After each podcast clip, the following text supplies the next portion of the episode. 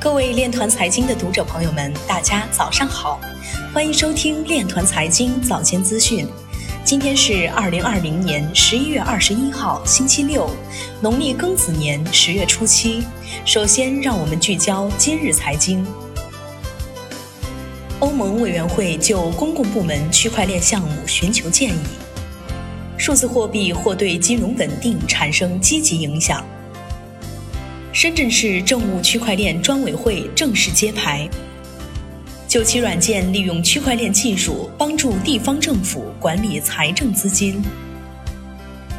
比特币和以太坊价格相关性或将不像过去那样强劲。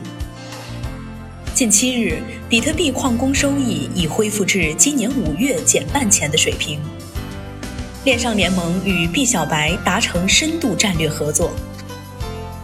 灰度以太坊信托基金成为美国第一个公开报价的以太坊投资产品。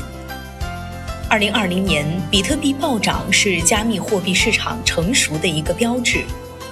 DMM 基金会创始人说：“DeFi 将为金融创造全新框架。”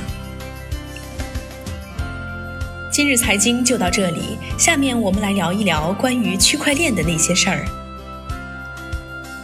金色财经现场报道：十一月二十号，由金色财经主办的金色沙龙第五十七期在杭州举办。Nervos 基金会联合发起人吕国宁表示，以太坊社区自上而下都希望大家参与以太坊二点零质押合约，但真正能够参与的人确实是少数。以太坊价格的波动会导致成本的增加。投入服务器、长期维持节点的时间和成本都会成为压力。投资者参与前需要做好长期准备，期间会有非常多的风险和不确定性。